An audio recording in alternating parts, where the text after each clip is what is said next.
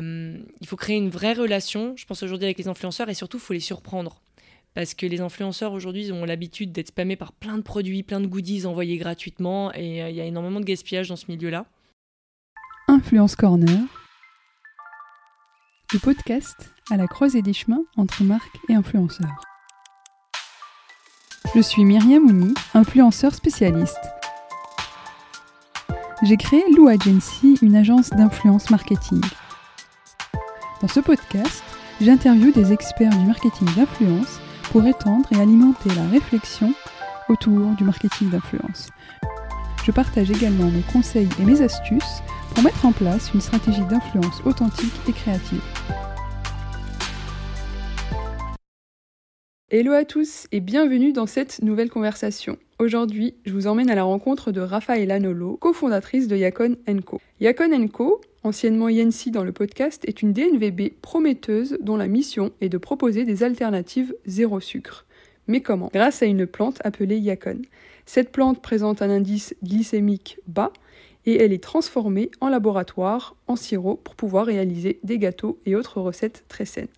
J'ai voulu inviter Rafaela sur le podcast car l'influence a été déterminante dès les premiers mois de la marque pour faire connaître ses produits. La création de contenu pour la communauté IGEBA par Rafaela directement a permis d'identifier les influenceurs adéquats pour cette marque.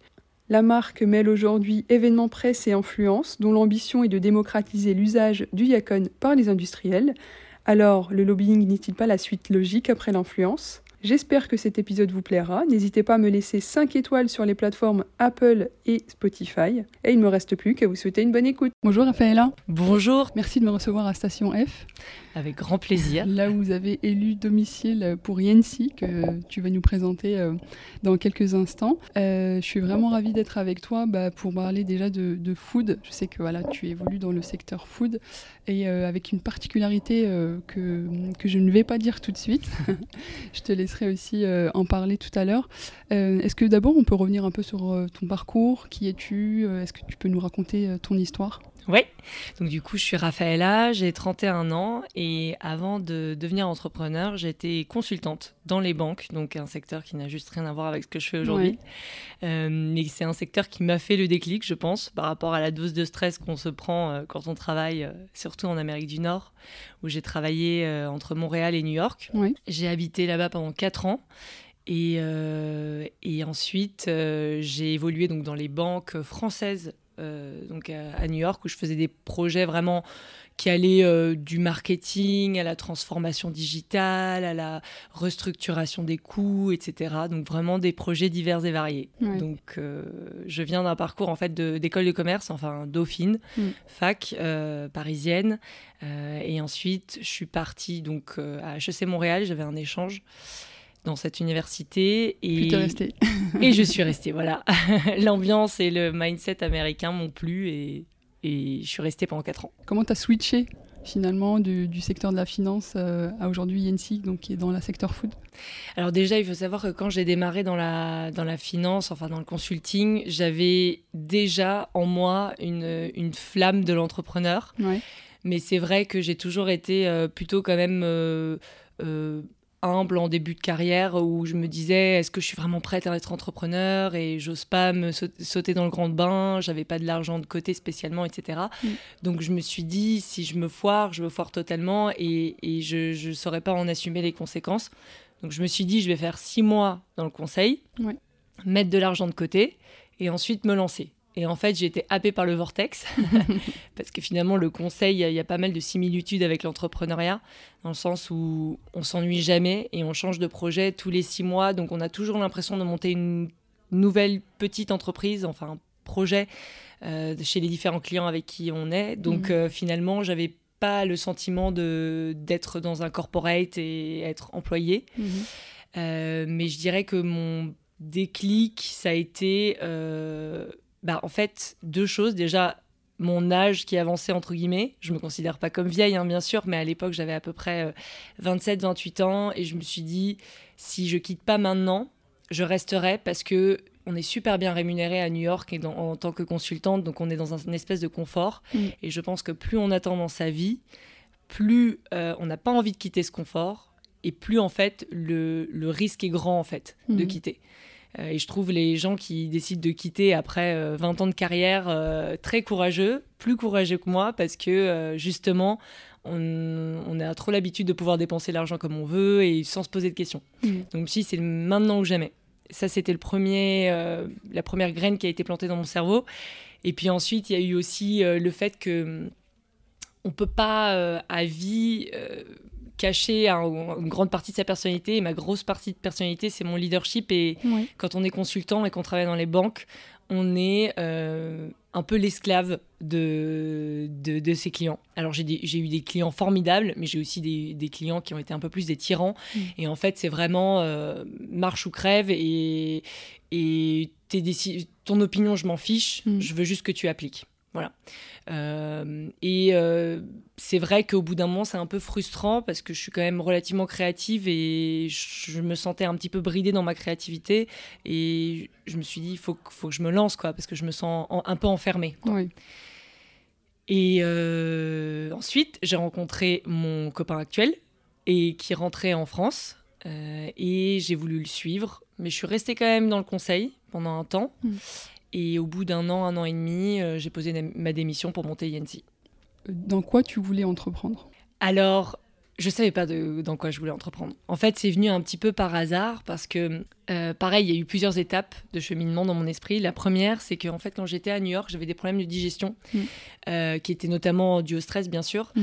Mais j'ai commencé à me questionner énormément sur ma santé et sur mon alimentation je suis allée voir des gastro-entérologues, plein de médecins qui m'ont dit en fait vous avez rien quoi. Mais je les croyais, hein. moi je, mon père est médecin donc je crois carrément à la vraie médecine, euh, euh, plutôt la médecine cartésienne on va dire.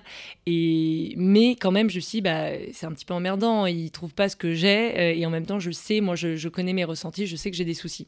Donc en fait j'ai commencé à faire différents tests dans mon alimentation et notamment en me mettant sur le bras parce que c'était déjà à la mode à l'époque à New York, donc je parle d'il y a 4 ans. C'est un glucose monitor. C'est un petit, on va dire un mini boîtier, une microfibre qui passe sous la peau, qu'on se met sur le bras, mm. qu'on peut trouver en pharmacie, qui est normalement faite pour les diabétiques.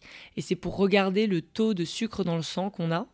Et je me suis mis ça sur le bras et j'ai commencé à consommer des aliments pour faire des tests. Et je me suis rendu compte qu'à chaque fois que je consommais un aliment riche euh, en sucre ou en glucides en général, mm-hmm. donc les glucides, c'est par exemple riz, pâte, pain, euh, pour en citer euh, les plus connus, je me suis rendu compte que j'avais dans la même journée des problèmes de digestion. Euh, j'avais du mal à aller aux toilettes pour être très concrète. J'avais des crampes, euh, mais j'avais aussi des gros coups de pompe, de la fatigue, etc. Et là, je me suis dit, bah, l'alimentation en fait a un vrai impact sur les petits mots de, de tous les jours que, que, la médecine cartésienne ne mm. sait pas expliquer. Par-dessus ça, il y avait bien sûr le stress. Hein, je, le, je, suis certaine que ça en faisait partie. Et là, mais quand même, globalement, je me suis dit, je pense que l'alimentation peut changer la vie de pas mal de personnes. Mais à ce moment-là, franchement, j'avais pas trop d'idées. À l'époque, j'avais un peu, euh, comme je voulais vraiment me lancer dans l'entrepreneuriat, je m'étais fait un peu un délire. Je me suis dit, tiens, je vais faire une plateforme en ligne où les gens pourront commander un kit pour pouvoir tester leurs intolérances alimentaires. Mmh. Donc lactose. Euh, gluten, etc. Je voulais travailler avec des médecins euh, pour monter ça, pour que les gens qui ont ces petits mots de tous les jours puissent tester. Peut-être que mhm. c'est juste une petite intolérance au gluten, peut-être que c'est juste le lactose, enfin voilà. Et puis finalement, je ne suis pas trop une solo entrepreneur. J'ai mhm. besoin d'être accompagnée. J'adore avoir une équipe, des gens qui, sont, qui m'entourent. Et la personne avec qui je voulais monter cette boîte n'était pas prête. Et je la comprends. Et du coup, hum, j'ai abandonné cette idée. Mais bon, voilà, ça commençait à, à germer. À germer, exactement. Après, j'ai monté des petits projets en interne aussi de la boîte de conseil où j'étais, qui me faisait penser un peu à l'entrepreneuriat. Euh, et petit à petit, euh, je me suis dit, bon, il y a un truc à faire. Et quand je suis rentrée en France, c'est là où il y a eu le vrai déclic. Euh, Clément, donc mon associé actuel, m'a présenté Thierry, qui est diabétique de type 2. C'est un ami de la famille de Clément. Mm. Euh, il a 60 ans et en fait, il a eu une super success story par rapport à sa maladie puisque euh, il devait se piquer plusieurs fois l'insuline, mm. prendre tout un tas de médicaments pour sa maladie. Et un jour, il a dit à son médecin traitant "Écoute, je veux faire un test euh, avec ton aide. J'aimerais changer mon mode d'alimentation." Donc diminuer la part de glucides de mon alimentation, mm. m'activer un peu plus physiquement, etc. Et en fait, en l'espace de deux ans de changement de, diète, euh, sans trop se restreindre, hein, mais en changeant des petites choses dans sa vie de tous les jours, il ne se pique plus, jamais, plus jamais à l'insuline. Hmm. Donc c'est un, enfin, s'il y a des diabétiques qui nous écoutent, c'est une success story de fou, quoi. Euh, donc aujourd'hui, il se pique plus, il prend encore quelques médicaments, mais bon, son mode de vie est presque comme normal. le commun des mortels, quoi. Et là, encore une fois, l'alimentation est rentrée en jeu. Donc voilà, il y a eu plein, plein de choses qui se sont rassemblées, qui étaient un peu. Euh, qui arrivaient un peu en apothéose à ce moment-là. Mhm. C'était en août 2019. Et euh, c'est là où on a commencé à se questionner qu'est-ce qu'on pourrait monter là-dedans? Thierry, Clément et moi. Et donc, c'est là que Yancy est né. Yancy est né un peu plus tard, parce que j'étais encore en poste. Euh, et... et... on s'est beaucoup cherché. Hein. Euh, ça, c'est quelque chose que je raconte rarement, mais, euh, mais c'est vrai qu'on a pris un an, je pense, à vraiment savoir ce qu'on voulait faire. Donc d'abord, on voulait être une boîte de super aliments. Donc juste proposer plein de super aliments riches en oméga 3, riches en vitamines, sans sucre bien sûr. Sans sucre, ça a toujours été la base de notre business, mais on ne savait pas trop où on allait. Et c'est que après notre crowdfunding, euh, enfin un crowdfunding sur Ulule en septembre 2020, qu'on s'est dit, en fait, non, notre boîte, c'est le Yacon. Donc, euh, je ne sais pas si tu veux que je développe là-dessus ouais, maintenant. Je veux bien. Ouais. Déjà, en fait, euh, j'aimerais aussi revenir sur ce que tu disais plus tôt sur le sans sucre. Déjà, si on peut définir qu'est-ce qui, qu'est-ce que ça implique d'être une marque sans sucre, et après, je pense que tu pourras développer sur le Yacon. Oui. Alors le sans sucre, en fait, euh, dans, le sucre, il y a plusieurs types de molécules. Je vais en citer les plus connus. Il y a le fructose et le glucose. Mm. Pendant longtemps, on a cru que le fructose était moins nocif pour la santé que le glucose. Le fructose, c'est en gros, pour simplifier, c'est le sucre des fruits. Donc effectivement, dans les fruits, ce sucre n'est pas très nocif. Il ne faut pas non plus euh, en consommer... Euh, Une grande quantité. Voilà. Il faut rester modéré. Mm. mais en fait, il y a plein de sucres qui sont apparus ces dernières années qui étaient du fructose pur. Et ça, c'est très mauvais pour le foie, en fait, parce que mm. c'est vraiment euh, un concentré de fructose. Il n'y a pas toutes les choses intéressantes qu'il y a dans un fruit. Donc, il n'y a pas les fibres et les différents mm. nutriments, les vitamines. Donc, c'est que la molécule de fructose. Euh, je pense par exemple au sirop d'agave, euh, qui est une alternative faible en glucose, mais du coup riche en fructose. Et en fait, c'est un sucre qui finalement déplace le problème. Mm. On n'a plus son taux de sucre dans le sang qui augmente, mais par contre, on fait douiller son foie. Quoi. Euh, donc nous, on s'est beaucoup questionné autour de cette question du sans sucre, justement, parce que beaucoup de gens se disaient sans sucre. Déjà, il y a pas mal de marques qui jouent un peu sur les mots en disant mm. sans sucre ajouté, etc. Mm. Bon. Euh, et c'est là où on s'est dit, en fait, le, cœur de notre sujet, c'est vraiment sauver euh, les, Français et après peut-être le monde du sucre, parce que les gens sont très mal informés, en fait. Ils pensent que euh, le sucre, c'est juste le sucre blanc, le sucre de canne ou voilà, le sucre de table. En fait, le sucre revêt plein de différentes euh, formes et le sucre est aussi dans les produits salés. Et c'est ça qui est subtil. Genre dans les pâtes, il y, a très, il y a beaucoup de glucides. Les glucides, c'est juste des molécules de glucose imbriquées les unes aux autres. Et quand on les digère, en fait, les enzymes digestives séparent ces molécules de glucose et les rendent des sucres simples, en fait. Donc comme un sucre de canne. Donc ça passe dans le sang très rapidement et ça élève le taux de sucre dans le sang et donc c'est presque aussi nocif que du sucre euh, blanc. Donc bien sûr, euh, là, je, dresse un peu un, portrait un peu, un peu sombre. Il y a des manières de consommer les pâtes pour pas qu'elles soient aussi nocives. Euh, on pourra peut-être en parler tout à l'heure, mais c'est juste pour, pour donner un peu une définition générale de ce que c'est que le sans sucre.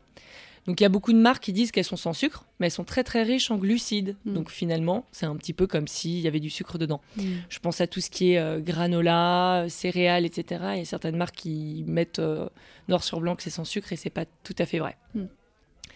Donc c'est contre tout ça qu'on voulait se battre. Et euh, bah, justement faire le, lien avec le, choix que vous avez fait de de produire des produits à base de yacon. Donc le yacon, en fait, c'est une plante que Thierry a découvert dans sa transition alimentaire, mhm. parce que du coup, il a dit j'arrête le sucre raffiné et je tente d'autres sucres. Et il a fait des tests sur différents sucres. Il y en avait certains qui étaient effectivement moins pires, on va dire, mais en fait qui avaient un mauvais goût. Mm. Donc il y a ça aussi euh, dans la transition quand on veut passer au sans sucre, c'est que souvent bah, le plaisir part avec quoi.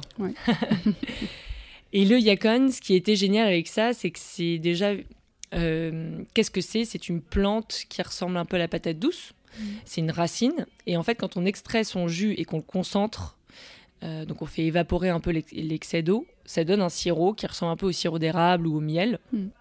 En termes de texture et en termes de goût, ça a un goût très spécifique. Euh, donc c'est un goût fruité et très sucré.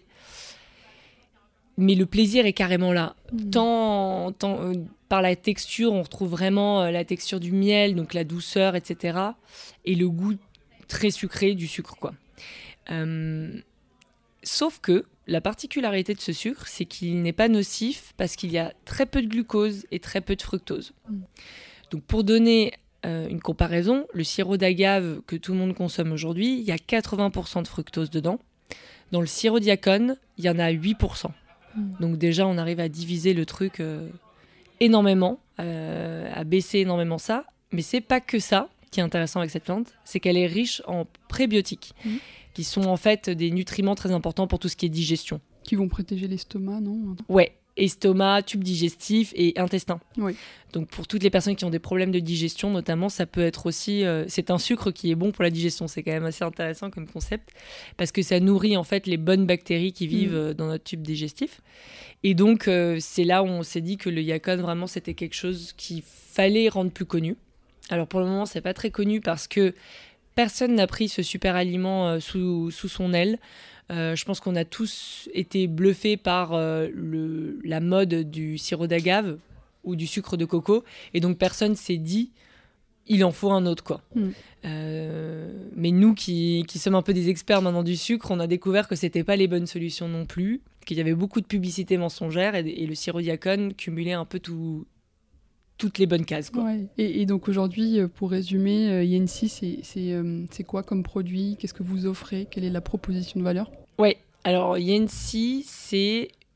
On est la marque qui combat le sucre tout en douceur grâce au yacon. Et le yacon, on le commercialise très concrètement en sirop. Mhm. Donc pour sucrer tout ce qui est fromage blanc, granola, porridge, euh, thé, café. Il euh, y a même certains clients qui font des glaces à base de sirop diacone ou qui font des smoothies. Enfin, toutes les utilisations qu'on pourrait avoir aujourd'hui du miel ou du sirop d'érable. Mm. On peut sucrer aussi ses crêpes, ses pancakes, etc.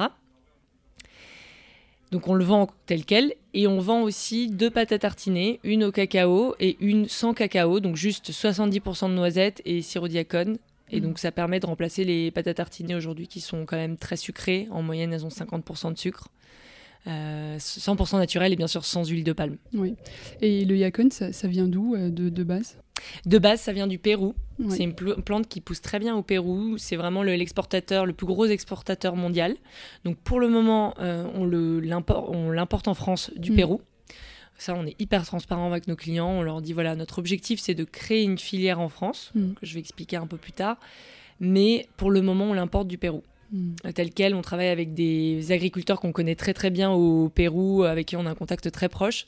D'ailleurs, euh, Thierry euh, organise un voyage là pour aller les voir en septembre. Avec le contexte du Covid, on n'a pas pu vraiment le faire avant, mais là on va les voir en vrai. Et, euh, en fait, l'année dernière, on a dit bah en fait, nous, ça, nous embête un peu en termes d'empreinte carbone de travailler avec des produits qui viennent de l'autre bout du monde. Donc, on a tenté l'agriculture du yacon en France. Et ça a été un franc succès déjà l'année dernière, en 2021. Et cette année, on a racheté 3000 plants de diacon qu'on a plantés en Auvergne à côté de Vichy et en Bretagne. Et ça fonctionne super bien. Donc là, on est au milieu de l'été, donc on peut pas encore dire quels sont les rendements exacts, mais en tout cas, ça fonctionne très bien. Et c'est pas une plante invasive ou, euh, ou quoi que ce soit. C'est une, c'est vraiment une super plante qui n'a pas besoin d'énormément d'eau, hmm. un petit peu quand même, mais pas énormément. Et elle est hyper facile à vivre, si j'ose dire. Il n'y a pas de nuisibles, pas besoin de mettre de pesticides. C'est une plante naturellement bio, en fait. Oui. Vous avez la combo parfaite. Ouais, c'est ça exactement. On s'est dit, bah, banco, on le fait. Alors, bien sûr, on ne fait pas tout nous-mêmes. On hmm. travaille avec des agriculteurs qui ont cette expertise. Euh, et nous, on va être les transformateurs. Donc, on va hmm. récupérer la tubercule à la fin de la, à la récolte, donc c'est en novembre et on va la transformer en sirop. Euh, et j'imagine que, bah, en termes de, stratégie de communication, créer une communauté de sans sucre. C'est ce que tu me disais donc euh, en, préparant cette interview. Donc en fait, on a construit une communauté effectivement qu'on appelle la communauté IG bas, mhm. indice glycémique bas, qui est une grande communauté sur Instagram. Ouais, c'est vraiment euh, une, grande communauté parce qu'en fait, ce qui est absolument génial avec, le, avec ce mode d'alimentation, parce que mm. c'est un mode d'alimentation spécifique en fait, c'est que c'est pas du tout un mode d'alimentation restrictif. Mm. Donc, on consomme de tout, même des glucides, hein, comme je disais tout à l'heure, mais c'est juste l'ordre mm. des aliments. Donc, on va commencer peut-être avec une salade verte riche en fibres avant de consommer nos pâtes. Mm.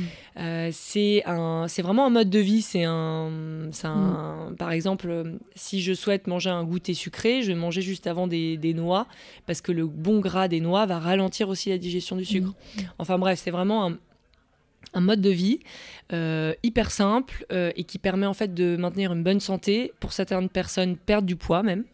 Euh, et qui n'est pas aussi extrême que l'alimentation cétogène qui a été très à la mode pendant une période. L'alimentation cétogène, ça consiste à supprimer totalement le sucre. Et ça, on n'est pas forcément pour. Donc, euh, comment on a procédé pour intégrer cette communauté? Donc, moi, à la base, j'en faisais déjà un peu partie, mais je savais même pas que c'était l'alimentation IGBA. J'ai commencé à mettre des petits, petites choses en place dans ma vie de tous les jours, mm. justement pour éviter ces pics de sucre dans le sang, euh, par rapport à mon petit moniteur que j'avais mis sur le bras. Mm. Euh, mais euh, pour intégrer cette communauté de façon plus large, j'ai créé un groupe Instagram euh, de recettes où en fait je partage personnellement en mon nom des, des, recettes que j'appelle IGBA quoi. Mhm. des choses très très simples hein, parce que je suis pas une grande cuisinière donc c'est vraiment pas mhm. limite il y a pas de cuisson quoi. C'est vraiment... accessible à tout le monde aussi. Ouais c'est ça. Donc euh, ça, j'ai commencé comme ça et j'ai on a eu énormément de chance parce que dès nos débuts, on a travaillé avec une grande euh, écrivaine influenceuse qui a sorti deux et bientôt trois livres sur le sans sucre, qui s'appelle Bérangère Philippon. Mhm. Et cette femme est juste extraordinaire parce que ça a été la première euh, française qui a popularisé et rendu vraiment à la mode pour la pour le plus grand public l'alimentation à indice glycémique bas, IG bas. Et elle, elle nous a dit, bah écoutez, moi je suis intéressée pour goûter le etc. Et quand on lui a envoyé, elle a eu un coup de cœur pour nos produits. Et ensuite, elle a, fait, elle a décidé de travailler avec nous. Mm. Pas gratuitement, bien sûr. On l'a toujours payé. Mais c'était un rapport très équilibré, mm. contrairement à ce qu'on peut avoir parfois avec certaines influenceuses et certains mm. influenceurs, que je pourrais expliquer un peu plus tard aussi. Euh, elle, euh, elle était passionnée par nos produits et elle croyait dur comme faire à notre projet. Donc, mm. euh, elle nous a fait des prix très corrects qui permettaient qu'elle s'y retrouve, mais qu'on s'y retrouve aussi. Et c'est comme ça qu'on a réussi à intégrer cette communauté aussi, parce qu'elle est entourée de gens qui sont passés à ce type d'alimentation et qui cherchent des alternatives au sucre désespérément. Oui, donc vous avez profité un peu de, bah, sa, de sa, notoriété, de son média, euh, surtout sur une cible assez spécifique qui sont les personnes donc, qui consomment de l'IGBA. Je ne sais pas si on peut dire ça. Si, c'est ça. C'est carrément ça. Euh, et, euh, et, donc, quel était le dispositif que vous avez mis en place avec elle? Est-ce que c'était juste une dégustation et après elle en parlait? Est-ce que tu peux nous en dire un peu plus?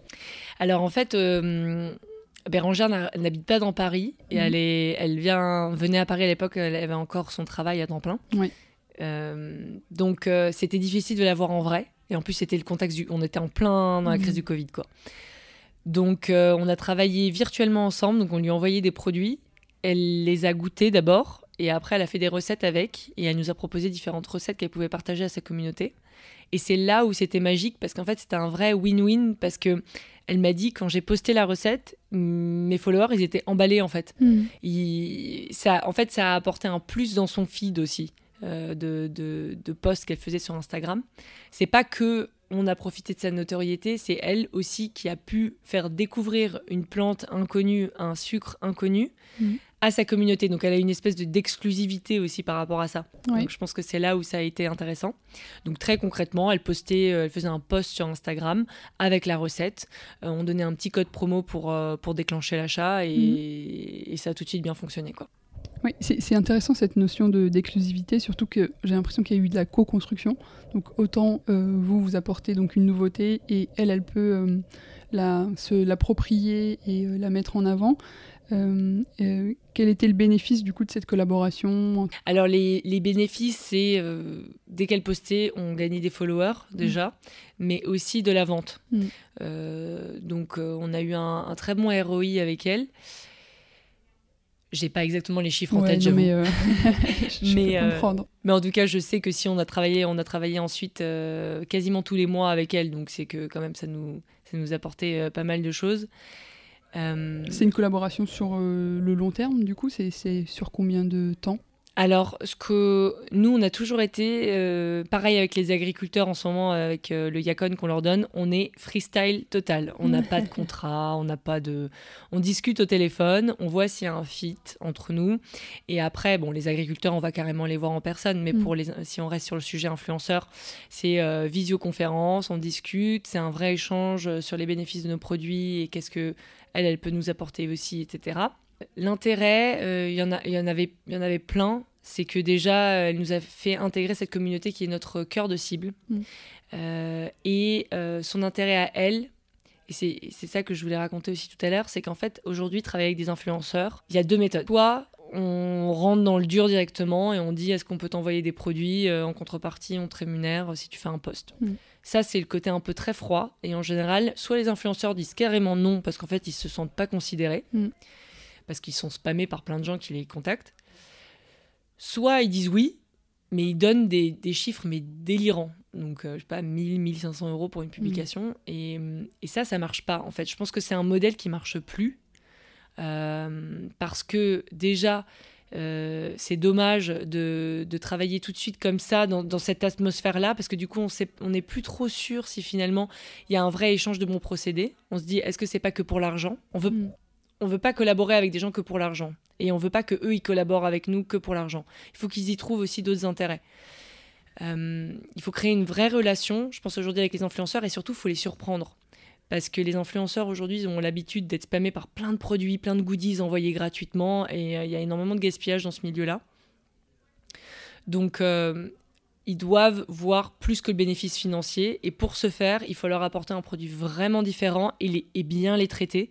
Dans le sens, il faut vraiment prendre le temps de faire une visio, apprendre à se connaître, euh, savoir ce qu'on peut faire en plus ensemble. Par exemple, Bérangère, euh, on lui a proposé bien sûr de lui envoyer des produits pour qu'elle fasse des publications. Mais après, on lui a dit, écoute, tous les mois, on t'envoie des produits gratuitement, en fait, mm. pour ta famille, pour toi et ta famille.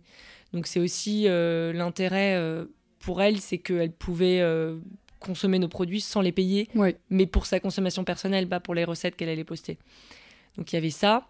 Et ensuite, on lui a proposé euh, pas mal de choses. On devait faire un événement presse, bon, qui est tombé à l'eau à cause du Covid, mais mm. euh, là, elle aurait été présente aussi. Donc rencontrer des journalistes, etc., ça peut être intéressant pour son livre. Enfin, il faut chercher à faire plaisir aux influenceurs avec qui on bosse au-delà de la collaboration, de la simple collaboration. Mm.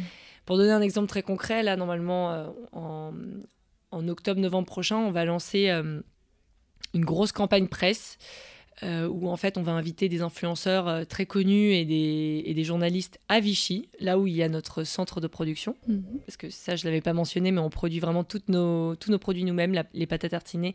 On a notre propre lab de production, c'est Thierry qui s'en charge. Donc on va les inviter donc, à Vichy, à côté du lab de prod. Euh, on va les loger dans un superbe hôtel euh, au cœur de Vichy, euh, un hôtel 5 étoiles, et on va les chouchouter en fait pendant deux jours. ils vont avoir des repas servis par des chefs étoilés, entrée, plat, dessert au Yacon.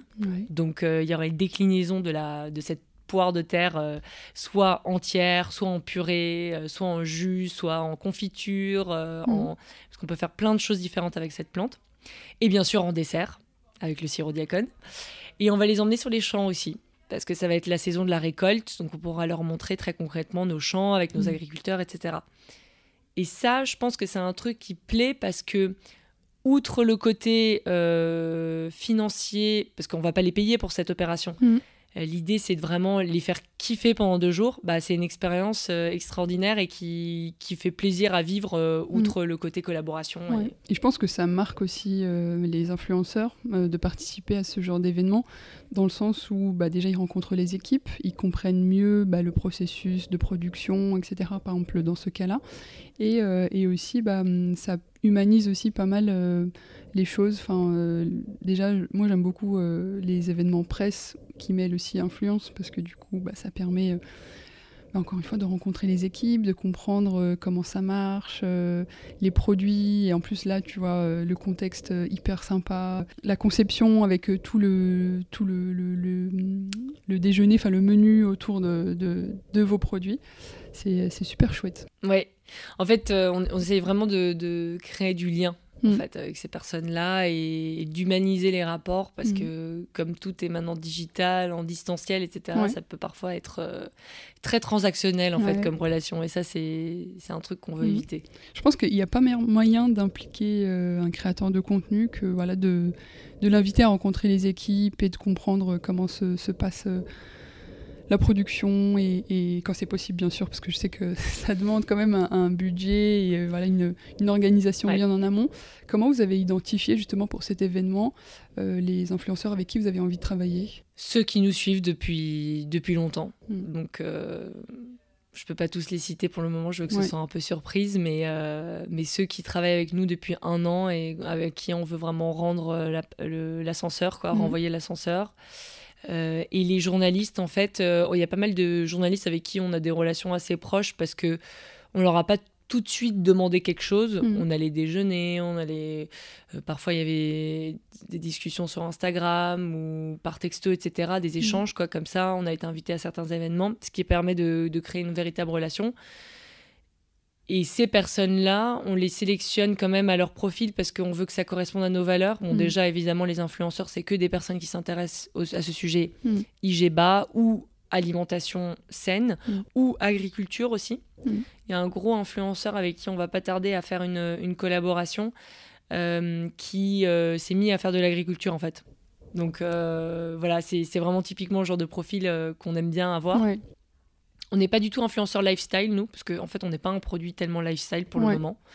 Euh, on est quand même niche euh, food santé, quoi. Mm. Et pour les journalistes, euh, plus les personnes qui nous correspondent en termes de mentalité, on est des personnes assez directes, très il n'y a pas de chichi entre nous. Très spontané. Euh. Voilà, spontané. Et on, et on cherche des journalistes qui, qui ont un petit peu la même euh, chose que nous. Par exemple, il y, y, a une journaliste que j'adore, avec qui je suis allée déjeuner il y a quelques semaines. Et, euh, et elle a aussi à côté une association de, de, de sauvetage de, de, chiens, mm. je crois, l'île de la Réunion. Et, euh, et ça, j'aime bien, quoi. Les journalistes qui sont pas que dans leur milieu presse, etc., paillettes et, compagnie, ceux qui ont aussi des side projects qui ont une vraie valeur euh, mm. pour la société, euh, un peu associatif ou autre. C'est comme ça qu'on les sélectionne. Donc, c'est parce que de toute manière, je pense que si on invite des journalistes qui correspondent ni à notre produit ni à nos valeurs, mm. ça va être un flop parce que même s'ils postent sur nous après spontanément euh, sur leurs réseaux sociaux, il n'y aura absolument aucun effet parce que les gens s'en fichent de ce sujet-là. quoi. Mm. J'ai l'impression que toute cette discussion, que vous êtes quand même vachement euh, alerté sur l'influence. Quelle est la place de l'influence euh, dans votre stratégie globale? Elle est immense, en fait. c'est quasiment toute notre stratégie. C'est-à-dire que ça fait un an qu'on est lancé et mhm. sur un an, on a fait euh, un mois de Facebook Ads. On mhm. vient de commencer tout juste, mais, le, mais j'ai déjà un peu le feeling que le nerf de la guerre pour nous, ça restera toujours l'influence. Mhm. C'est ça qui fait vendre, c'est ça qui nous donne de la notoriété. Euh, donc ça prend quasiment toute la place de la stratégie marketing parce qu'en fait, on a, on a deux euh, différentes différents pôles de l'influence. On a l'influence qu'on appelle l'influence vente. Donc ça, c'est les partenariats rémunérés. Et on a l'influence plus notoriété, mm. euh, qu'on a appelé le projet Shark. Parce que c'est dans le sens où on est comme euh, des requins et on va aller manger euh, toutes les influenceuses et les influenceurs qui s'intéressent au milieu de la food. Mm. manger dans le sens où on a envie de capter leur attention. Et à eux, on leur envoie des produits gratuitement, sans contrepartie financière. c'est du gifting. Euh. C'est du gifting, exactement. Donc euh, ils reçoivent les produits. Euh, si s'ils apprécient et qu'ils le souhaitent, ils peuvent poster. Il n'y a aucune obligation, il n'y a pas de contrat ni rien. Mm. Déjà, on est ravis s'ils font une petite story en disant voilà unboxing, j'ai reçu ce produit, ça a l'air super, machin. Mm. je vous donne mon opinion dans quelques jours, voilà. Donc ça, c'est les deux pôles qu'on met en place. Donc il y a vraiment dans nos équipes aujourd'hui quelqu'un qui est responsable des réseaux sociaux et de la vente, donc marketing digital, et elle, elle s'occupe de l'influence vente, mhm. et une personne qui est plus RP euh, et, influence et qui s'occupe du projet Shark. Donc très concrètement, elle a vraiment des objectifs par semaine. Elle doit mhm. contacter un temps de personnes qui sont dans le milieu de la food, leur proposer les produits, faire des appels. Euh. ça prend euh, beaucoup, beaucoup de place, l'influence, pour nous. Oui, même en termes de temps, j'imagine, à mettre en place, ça demande bah, quelqu'un à 100% dessus, quoi complètement. Mm. Pour le projet Shark, c'est limite un projet, euh, je trouve, de, sales, en fait, de mm. commercial. Donc, c'est une personne qui qu'on a sélectionnée. Euh, c'est un rayon de soleil, elle est toujours happy, euh, elle a good vibes, etc. Donc, en fait, le, son projet, c'est de faire briller Yancy. Et donc, mm. elle, elle contacte les influenceurs, elle leur propose de faire un appel, de leur parler du Yacon. On, base aussi beaucoup notre communication autour du Yacon plus qu'autour de notre marque. Ouais. Ça aussi, je pense que c'est une bonne manière d'attirer l'attention des influenceurs au lieu de leur dire on a une super marque avec un super produit, parle de nous. Mmh. Lui dire on a un super produit. Et déjà, rien que si tu parles du Yacon sans parler de nous en soi, mmh. on est ravis. Parce que déjà, il faut que tous les Français aient entendu le mot Yacon. ça devient du lobbying. Là. Ouais, c'est du lobbying, exactement. De la propagande. Et donc, vous avez fait le choix d'internaliser vraiment euh, la stratégie de communication, euh, là où peut-être d'autres entreprises auraient peut-être fait appel à des agents justement pour euh, gérer tout ça. quel était l'objectif derrière d'internaliser tout ça? En fait, c'est vrai qu'il y a deux approches. je dis ça, je dis pas qu'on va toujours tout internaliser. Par exemple, là, on est typiquement dans une discussion de est-ce que on passe avec une agence de presse? Mm. Pas pour l'influence, par contre. Mm. Euh, mais pour, euh, pour justement euh, les médias, la presse écrite, la presse digitale, etc. On hésite beaucoup. Mais en fait, en gros, le débat entre les deux, c'est nous, notre marque aujourd'hui, c'est vraiment autour de cette plante, le yacon, mm. Et on est un peu des évangélisateurs. Et donc, pour évangéliser, qui porte le mieux le message, c'est quand même les gens qui sont en interne de la boîte, donc les fondateurs à la base bien sûr, mais si nous on fait bien notre taf, nos employés aussi vont mm. savoir porter le message et vont être aussi passionnés que nous. Je pense que c'est la meilleure manière jusqu'au jour où on trouvera effectivement une agence de presse qui est aussi passionnée par notre produit que nous. Mm. Pourquoi je dis ça? C'est par exemple quand moi je vais déjeuner avec euh, une journaliste, euh, quand je vais m'asseoir avec elle ou lui, je vais parler de mon projet avec mon cœur. Mm. Je vais vraiment lui dire euh, c'est juste dingue et voilà ce que j'ai testé avec et voilà ce que j'ai fait. Et puis euh, la semaine prochaine, je vais sur les champs d'Iacon vérifier avec les agriculteurs si tout se passe bien. Et la semaine prochaine, Thierry part au Pérou aller voir euh, nos producteurs péruviens. Et alors que par exemple, une personne qui est dans une agence de presse peut être tout du moins au début de la collaboration, quand elle va aller manger avec, euh, enfin, un déjeuner ou autre avec un journaliste pour parler du projet, elle va peut-être plus dire J'ai découvert cette marque, elle a l'air vraiment euh, porteuse, je te conseille de faire un article là-dessus. C'est beaucoup plus personnel en fait. Mm, mm, mm. Donc pour le moment, nous, en tant qu'évangélisateurs, on croit plus et, surtout, on, est inconnu au bataillon, quoi. Donc, on a beaucoup plus besoin d'être euh, force de persuasion qu'une marque qui est déjà grosse et en fait, tout le monde a envie de travailler avec eux je pense à Michel et Augustin, etc. Mhm. La presse est ravie de parler de Michel et Augustin quand ils sortent un nouveau produit. Enfin, c'est pas trop un débat. Donc ça, c'était notre stratégie pour un début, quoi. Je pense que dans les deux, trois prochaines années, ça sera plus nous qui, qui allons garder ça en interne. Mhm. Euh, plutôt que, que le... Et puis aussi, on fait beaucoup de ventes en ligne. Et mhm. je pense que ça dépend si on a une marque de B2B, vente directement en magasin, ou si on a plutôt une marque de B2C, donc vente directe en ligne. Nous, pour le moment, on est à 70% vente en ligne, 30% en magasin. Vous êtes présent où? On est dans une centaine de Biocop en France, magasins bio, Biocop, euh, La Vie Claire, euh, etc. Et bientôt, on a des nouvelles opportunités, mais je ne peux pas parler. mais en tout cas, magasin bio. Euh, on en vient à la fin de, l'épisode. Euh, quelle est l'ambition pour Yancy? Où est-ce que vous avez envie d'emmener Yancy? Et surtout, euh, quels sont vos prochains projets à venir? Alors nous, on a un projet caché que on raconte pas énormément sur les réseaux sociaux parce que parce qu'il est plus moyen termiste, on va dire. En fait, nous, on veut devenir les exportateurs, les premiers exportateurs et les plus grands exportateurs européens de sirop diacone. Donc, qu'est-ce que ça veut dire? Ça se, ça se concrétise euh, très concrètement dans le fait qu'on va vendre notre sirop diacone à des industriels. Mm. Donc l'idée, c'est aussi, on est aussi, comme tu disais très bien tout à l'heure, on est des lobbyistes. Mm. On veut que des industriels veuillent mettre du sirop diacone à la place de leurs autres sucres dans leurs produits. Mm. Donc euh, une marque qui fait par exemple des biscuits aujourd'hui au sucre blanc, demain il fera une marque avec du diacone dedans. Le yacon doit devenir la première alternative au sucre saine d'Europe dans les prochaines années. Donc c'est ça notre ambition. Donc la marque est, juste notre euh, haut-parleur en fait. Euh, mm. C'est elle qui nous permet de faire connaître cette plante, de la, le rendre à la mode en fait, tout simplement. Mais le vrai projet et le truc qui nous drive au jour le jour, c'est de faire changer les lignes auprès des industriels aussi en leur proposant notre Yacon. Et on a déjà quelques touches, donc c'est pour ça que je me dis que c'est prometteur.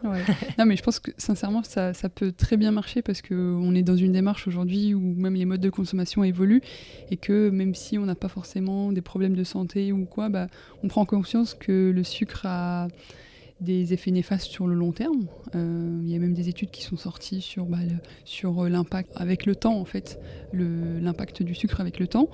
Euh, bah, J'espère que ça marchera parce que comme ça on pourra avoir peut-être des gâteaux dans les rayons les plus connus et les plus visités que dans des petits rayons à bas ou, ou autre. Complètement. L'objectif c'est d'avoir des petits écoliers. Des, petits écoliers aussi au diacone, exactement. C'est ça l'objectif. Et puis, bien sûr, en fait, cette plante, euh, je l'ai déjà un petit peu dit tout à l'heure par rapport à mm. l'événement presse qu'on va organiser en novembre prochain.